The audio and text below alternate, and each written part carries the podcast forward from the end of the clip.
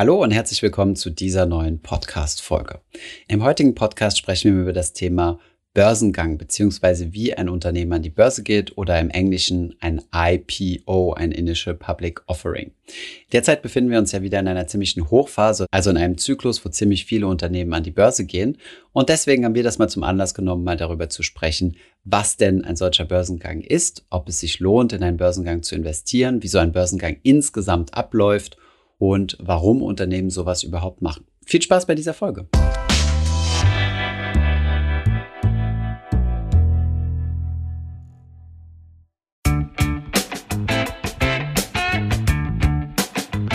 Wenn du unseren Podcast zuhörst, dann stehen die Chancen ganz gut, dass du selbst anlegst.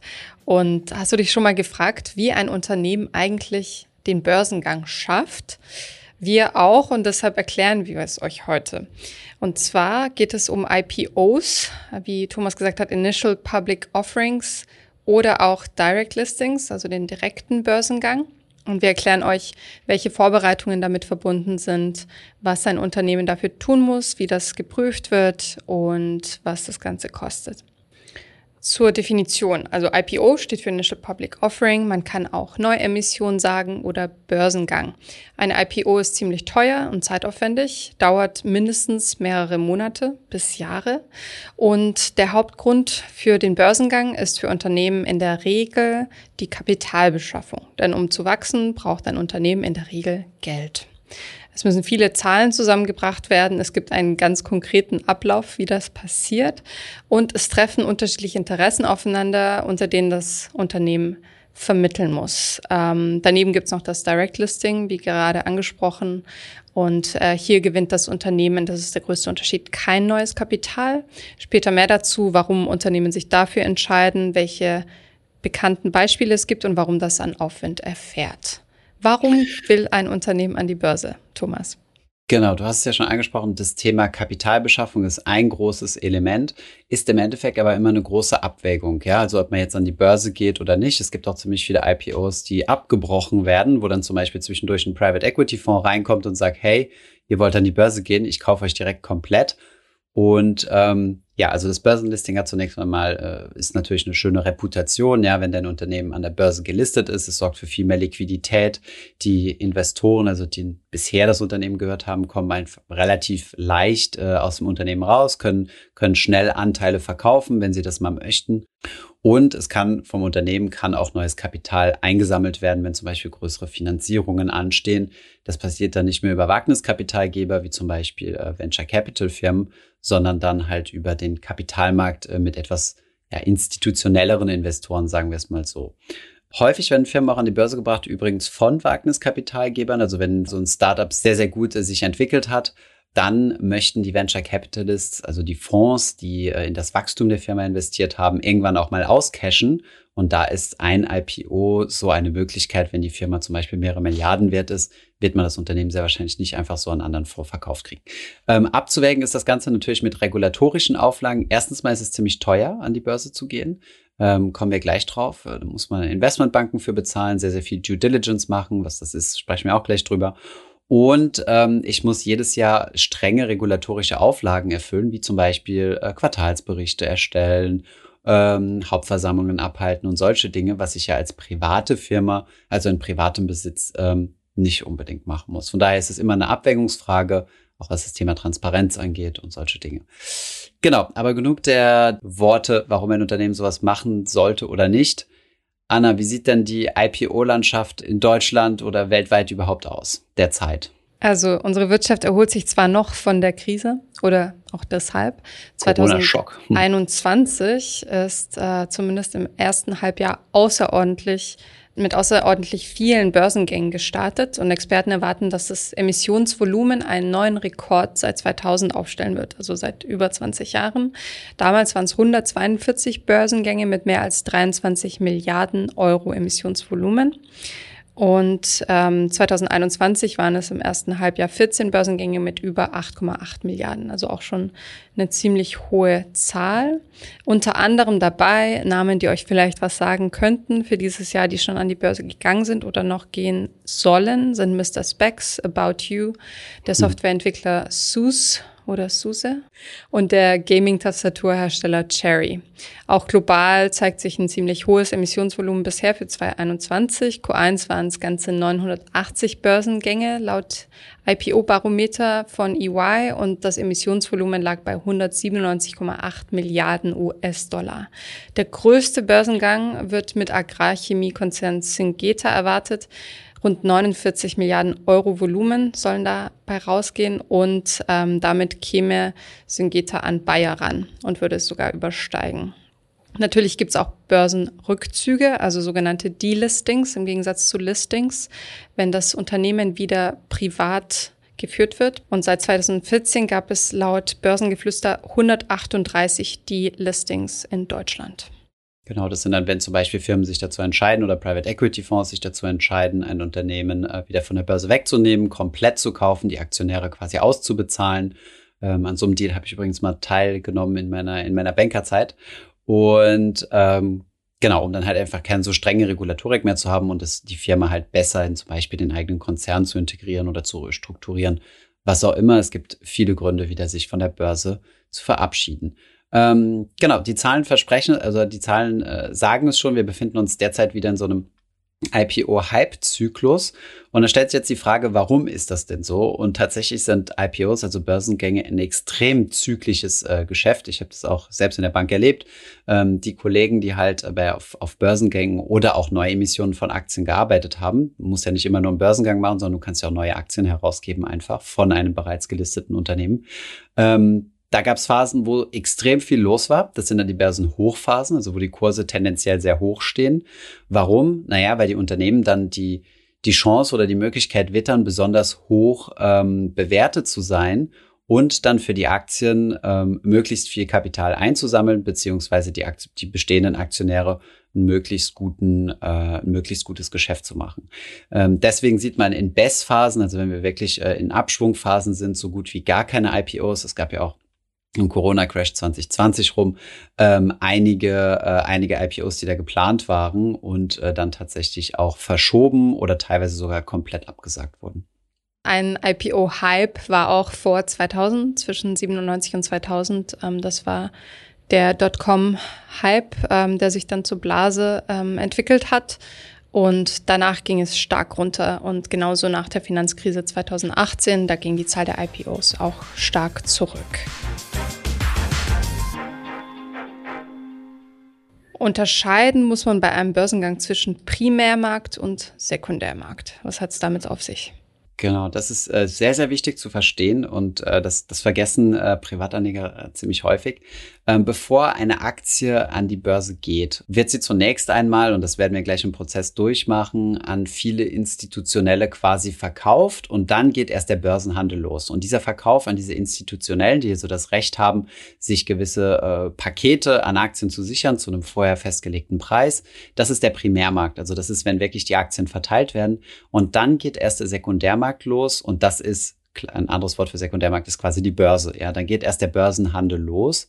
Und ähm, tatsächlich spielen wir Privatinvestoren beim Primärmarkt in aller Regel nicht mit. Ja, das sind erst zunächst mal die Institutionellen, die sich große Pakete sichern und dann geht erst der Börsenhandel los. Das ist, wollte ich nochmal hier mit einbringen, weil es halt wirklich wichtig ist, den Unterschied äh, zu verstehen. Aber kommen wir jetzt mal zum Ablauf. Wie geht das Ganze denn voran? Wir haben jetzt eine, eine schöne Firma aufgebaut, sagen wir hier äh, die, die, die Finanzfluss äh, GmbH und äh, ich sage jetzt, Anna, ich würde morgen gerne an die Börse gehen. Wo fange ich an und wann kann ich äh, spätestens meine eigenen Aktien handeln? Gute Idee. Also, okay, als erstes ähm, müssen wir die Finanzus GmbH in eine AG umwandeln, eine Aktiengesellschaft, sodass wir auch Aktien herausgeben dürfen. Und das ist ein ziemlich standardisierter Prozess ähm, der aber Bedingung ist, um gelistet zu werden. Und die meisten AGs sind übrigens nicht öffentlich gelistet. Das ist also keine Voraussetzung dafür, AG zu werden, dass man auch an der Börse gelistet ist. Mhm. Ähm, dafür muss man eben diesen Börsengang durchziehen. Und der dauert, wie wir schon eingangs gesagt haben, von vier Monaten laut einem Berater bis zu zwei Jahren. Also das sind alles so ungefähre Angaben. Mhm. Das ist ein ziemlich aufwendiger Prozess. Was muss genau. man dabei beachten?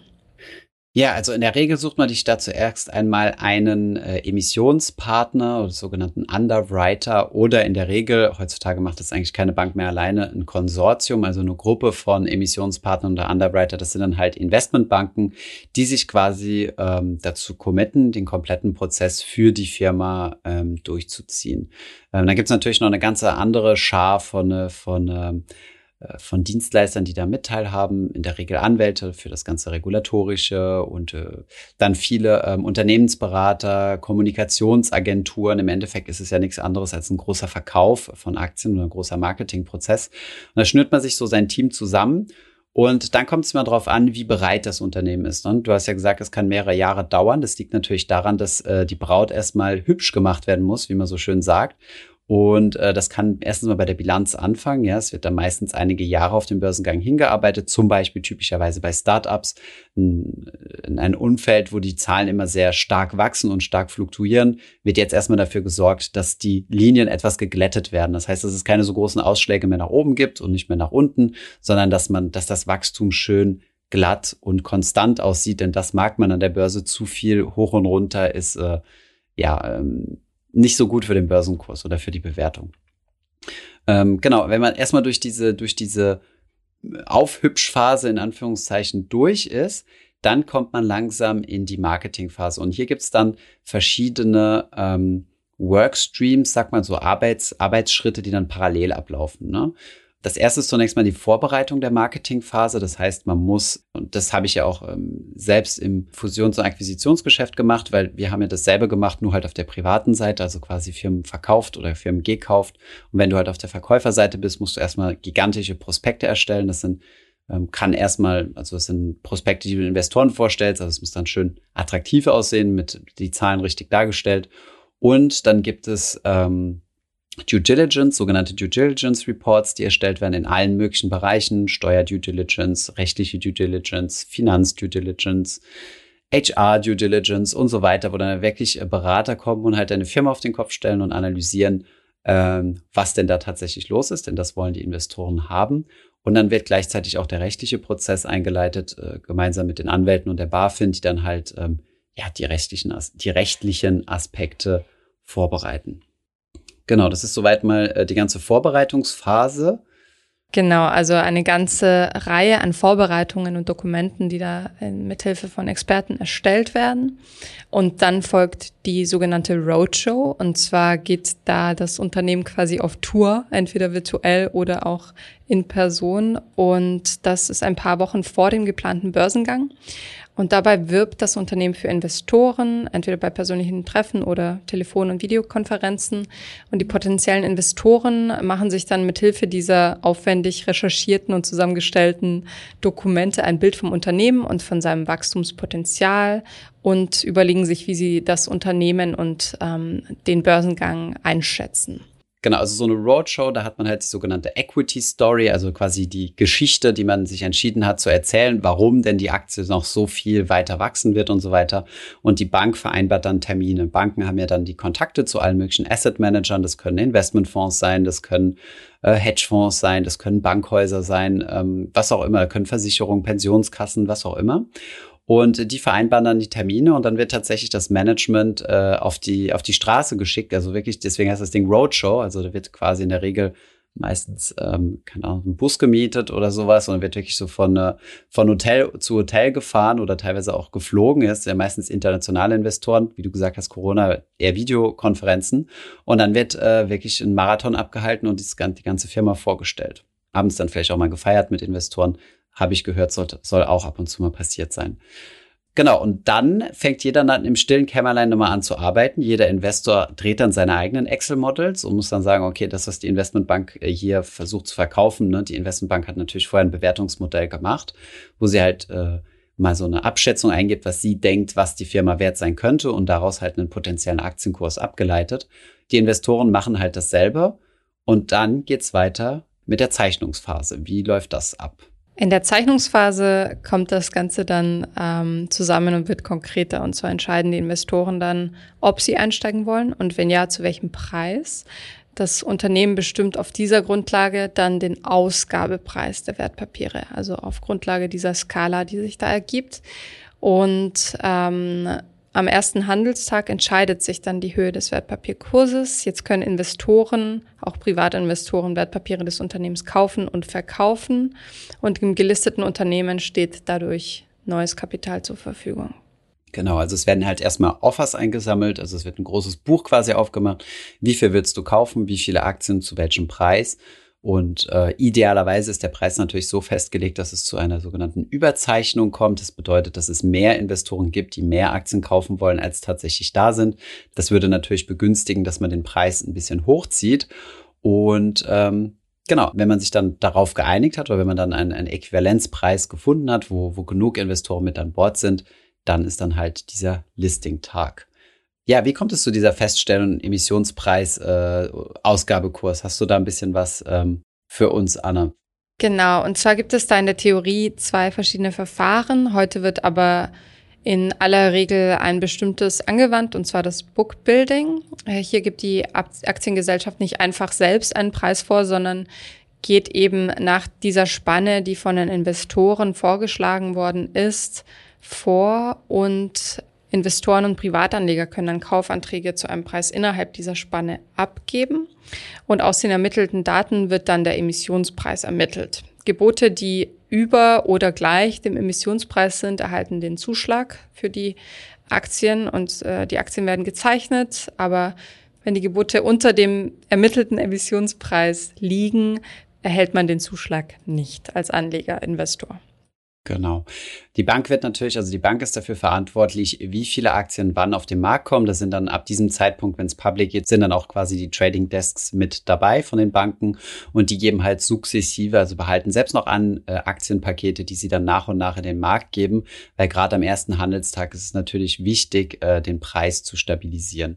Meistens gibt es dann für die Banken auch eine sehr, sehr attraktive Sache, die sich äh, Green Shoe Option nennt. Das heißt, äh, die Bank sichert sich selbst quasi so eine Art kostenloses Aktienpaket Paket zu und ähm, schiebt das dann halt quasi in den Markt rein, ähm, wenn eine besonders hohe Nachfrage besteht oder behält es halt für sich im Falle, dass, äh, dass die Nachfrage nicht hoch genug ist. Und so kann die Bank halt am Anfang ein bisschen den, äh, den Preis, äh, den Preis steuern, um sicherzugehen, dass der Preis nicht ins Bodenlose rauscht. Und damit beginnt die Marktphase. Also jetzt ist die Aktie frei handelbar für alle Marktteilnehmer. Und das Unternehmen kümmert sich von nun an um die Kurspflege. Das heißt, der Aktienkurs soll möglichst stabil gehalten werden. Wie gesagt, am Anfang hilft dabei die Emissionsbank und ähm, gleicht Tage aus, an denen ähm, Angebot und Nachfrage unausgeglichen sind. Genau. Das Ziel von einem IPO ist in der Regel immer, dass am ersten Handelstag die Kurse möglichst steigen. Das setzt für ein besonders gutes Signal. Auf der anderen Seite sollten die Kurse natürlich auch nicht zu stark steigen, denn das würde nämlich behaupten, dass die bestehenden Aktionäre bzw. die Firma sich quasi unter Wert verkauft hat und deutlich weniger Kapital einsammelt. Ähm, wenn ein Investor, keine Ahnung, sagen wir mal zu 100 gekauft hat und der Aktienkurs steigt direkt zu 150, hat er direkt äh, ja 50 Prozent Gewinn gemacht. Diese 50 Prozent äh, sind dann aber nicht in der Kasse des Unternehmens gelandet, was ein bisschen schade wäre. Von daher ist es immer eine sehr, sehr sensible Sache. Und deswegen ähm, laufen IPOs auch so in Zyklen ab und in eher stabilen Marktphasen und in Hussephasen. Ähm, um halt wirklich sicher zu gehen, dass das Ganze planbar ist und die Aktie nicht in irgendeine komplett falsche Richtung ausschlägt. Nach unten ist natürlich extrem schädlich. Das bedeutet, äh, keiner möchte das Unternehmen. Wenn es aber zu hoch nach oben ausschlägt, heißt es, ich habe Geld auf dem Tisch liegen lassen als Unternehmen, was auch ziemlich ärgerlich ist. Ähm, dieser ganze Prozess kostet äh, einiges an Geld. Die, die Banken nehmen sich da ein bisschen äh, prozentual was ab. Und jetzt gibt es einige Unternehmen, die sagen, wir oder die gesagt haben in der Vergangenheit, das möchten wir nicht. Wir machen ein sogenanntes Direct Listing. Wir gehen also direkt mit unseren Aktien an die Börse. Wir machen gar nicht diesen ganzen Firlefanz mit, ähm, mit Investmentbankern und Roadshow und so weiter. Äh, regulatorische Dokumente müssen natürlich trotzdem erstellt werden, Equity Story ebenfalls und so. Aber ähm, wir umgehen da quasi die Bank und machen ein sogenanntes Direct Listing. In der Theorie gibt es dieses Prinzip schon länger. Allerdings äh, wurde das in der Praxis noch nie angewandt bis 2018, als Spotify das erste Unternehmen war, was ähm, ja quasi diesen Trend losgetreten hat. Und dann gab es noch andere Unternehmen, die gefolgt sind. Genau, Spotify war das erste große Beispiel an der New Yorker Börse und gefolgt sind unter anderem Slack und Coinbase. Und jetzt fragt ihr euch vielleicht, wie wird hier der Preis ermittelt, wenn diese Roadshow nicht stattfindet und wenn die Investorengebote nicht stattfinden? Auch ähm, beim Direct Listing sind Banken involviert, nur weniger intensiv und über einen weniger langen Zeitraum. Im Fall von Spotify und Slack war das Morgan Stanley. Und die haben das äh, organisiert, den Börsengang organisiert und die Auktionen geleitet, mittels derer der Preis ermittelt wird. Ähm, und zwar geht es da auch wieder um Angebot und Nachfrage. Kauf- und Verkaufsaufträge müssen sich decken. Und äh, Morgan Stanley hat in der Vorbereitung des Börsengangs auch die Liquidität geprüft, damit dieses Direct Listing auch funktioniert. Hier gibt es also keine Emissionsbank, die den Kurs erstmal künstlich stabilisiert. Weil die Bank halt auch nicht als, äh, als sogenannter Bookmaker äh, da ist und entsprechend auch keine eigenen Aktien auf die Bilanz nimmt. Ne? Mhm. Genau, was ist äh, Vorteil, Nachteil von, ähm, von Direct Listings? Direct Listings sind vor allem für Unternehmen interessant, wenn es nicht vornehmlich darum geht, neues Kapital einzusammeln, sondern hauptsächlich darum, bestehende Investoren, äh, also dass bestehende Investoren quasi rausgehen, beziehungsweise genug Liquidität haben, um ihre Anteile zu verkaufen. Also da ist wirklich das Ziel nicht Kapital erhöhen, sondern einfach dafür sorgen, dass äh, meine Unternehmensanteile liquide gehandelt werden können. Man spart sich durch dieses Direct Listing einiges an Geld dadurch, dass man halt auf die äh, Planung und Unterstützungsleistung von der Investmentbank verzichtet, wie gesagt, es gibt immer noch Banken mit dem Prozess, aber deutlich weniger stark involviert. Ziemlich vorsichtig muss man übrigens bei diesen IPOs und vor allem dann beim Direct Listing auch sein, ähm, ja, wenn das Management kommuniziert, dass sie aussteigen möchten oder dass der Grund ist, dass zum Beispiel erfolgreiche Gründer einen Großteil ihrer Pakete verkaufen wollen. Sowas wird vom Markt immer sehr kritisch hinterfragt, einfach aus dem Hintergrund, ähm, dass es ja immer so ein bisschen komisch wirkt, wenn, äh, wenn diejenigen, die gerade am Steuer sind, aussteigen wollen. Äh, kann man sich die Frage stellen, ob da irgendwas faul ist oder ob die einfach nur sagen, nee, wir möchten das Unternehmen jetzt an der nächste Generation übergeben, was ja sehr, sehr legitim ist. Kommen wir mal zu einer Frage, die jetzt im Raum steht, die wir sehr viel gestellt bekommen, wo wir von einer sehr bekannten deutschen Zeitung übrigens auch angeschrieben wurden, ob wir uns dazu äußern wollen, was wir dann nicht gemacht haben ähm, nämlich der Frage, ähm, sollte man in IPOs investieren? Also sind IPOs ein guter Deal? Was meinst du, Anna? Hättest du gern bei Coinbase, Spotify äh, und Co. mitgezockt? Ähm, nee, ich zock nicht so oft. ich äh, würde mir das eher anschauen, wie sich das so in den ersten Wochen entwickelt und ähm, bin vorsichtig bei Hypes im Allgemeinen, die ja im Zusammenhang mit dem Börsengang oft entstehen im Vorfeld, vor allem in den Medien. Und auch bei so Unternehmen, die eben auf, auf der breiten Masse agieren. Ähm, man kann es aber theoretisch versuchen zumindest. Ähm, bei manchen Brokern kann man sich anmelden für ein IPO und versuchen, Anteile zu zeichnen. Aber so leicht wie es klingt, ist es dann nicht. Genau, also man wäre dann quasi beim Primär, äh, beim Primärmarkt dabei. Die Frage ist halt nur, ob mein Broker denn tatsächlich auch Anteile bekommt. Die werden natürlich, äh, gerade wenn es überzeichnet ist, worauf die Bank ja äh, in der Regel achten wird, also die, die, die, die Bookmaker, die IPO-Bank.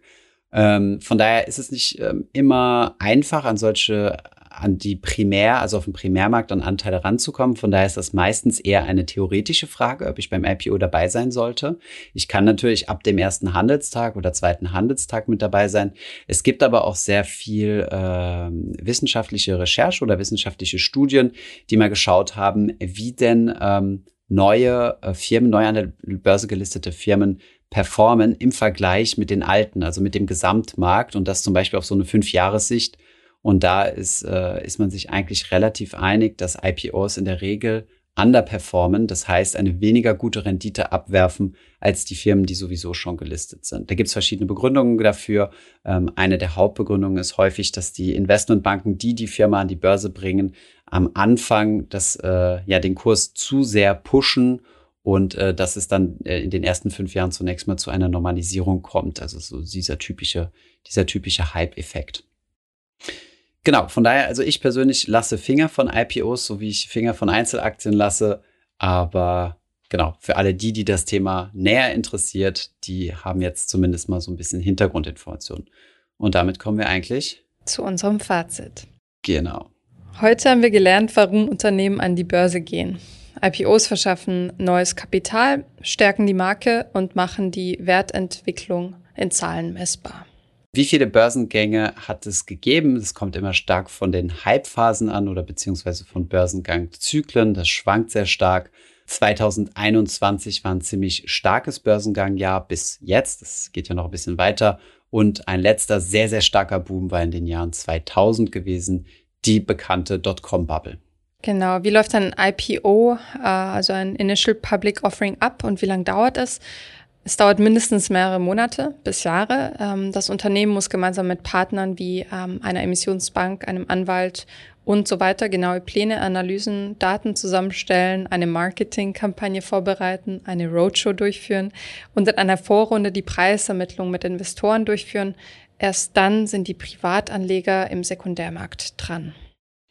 Dann gibt es noch einen Sonderfall, das Direct Listing, was seit 2018 äh, durch Spotify das erste Mal gemacht wurde und mittlerweile immer populärer wurde. Sollte ich als Privatanleger bei IPOs dabei sein? Für Privatanleger ist der Zugang am ersten Handelstag oft gar nicht möglich und wir beiden finden das etwas riskant und deshalb solltet ihr euch überlegen, da abzuwarten, um das besser einschätzen zu können. Und übrigens genauso die wissenschaftlichen Studien in dem Bereich. Ich danke dir, Anna. War ein informativer Austausch. Danke fürs Zuhören. Bis zum nächsten Mal. Bis zum nächsten Mal. Ciao. Ich hoffe, diese Podcast-Folge hat dir gefallen und du hast was dazugelernt. Wenn ja, dann erzähl doch gerne auch deinen Freunden und Bekannten vom Finanzfluss Podcast, die sich für das Thema finanzielle Bildung interessieren oder interessieren sollten. Wenn du uns auf iTunes zuhörst, dann lass uns gerne eine positive Bewertung da. Das sorgt dafür, dass wir noch besser auffindbar werden. Alle wichtigen Links und Verweise findest du wie immer in den Shownotes zu diesem Podcast. Auf unserer Homepage findest du außerdem eine ausführliche Beschreibung zu jeder Folge. Du findest sie unter finanzfluss.de slash podcast. Vielen Dank fürs Zuhören und bis zum nächsten Mal.